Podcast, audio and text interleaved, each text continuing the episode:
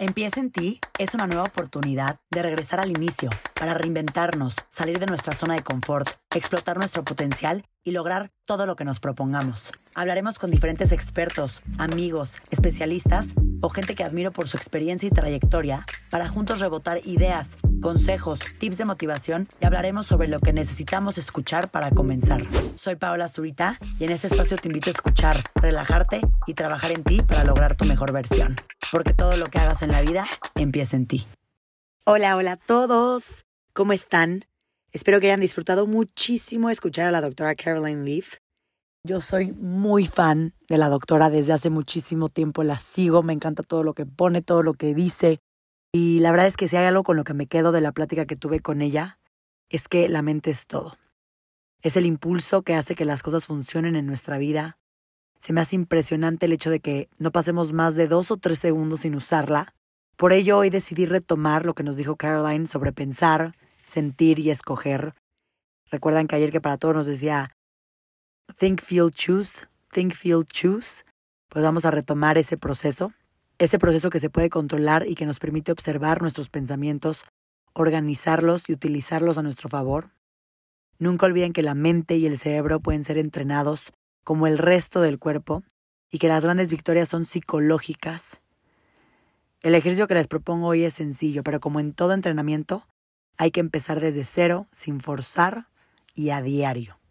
Para este episodio de Trabaja en ti, ya sabes que necesitas tu libreta especial para poder hacer los ejercicios y más o menos una hora de tu tiempo. Vamos a comenzar. Número uno, hazte consciente. Recolecta todos tus sentimientos, todas las señales de lo que sientes, medita y encuentra cuál es el problema o lo que te está incomodando. Hazte consciente de ello. ¿Qué sientes? ¿Qué piensas? Número dos, reflexiona.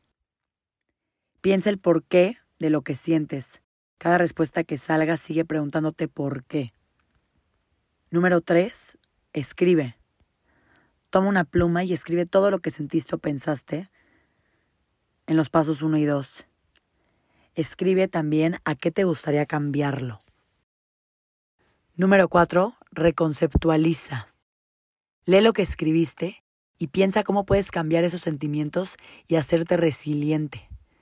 Cómo esas emociones no te van a controlar a ti ni las entidades abrumadoras. Visualiza cómo te sientes sin esas emociones y cómo te quieres sentir. Número 5. Pon todo en práctica. Cuando venga esa emoción que no quieres sentir o esa emoción que drena tu energía, recuerda lo que escribiste. Respira y piensa lo que visualizaste.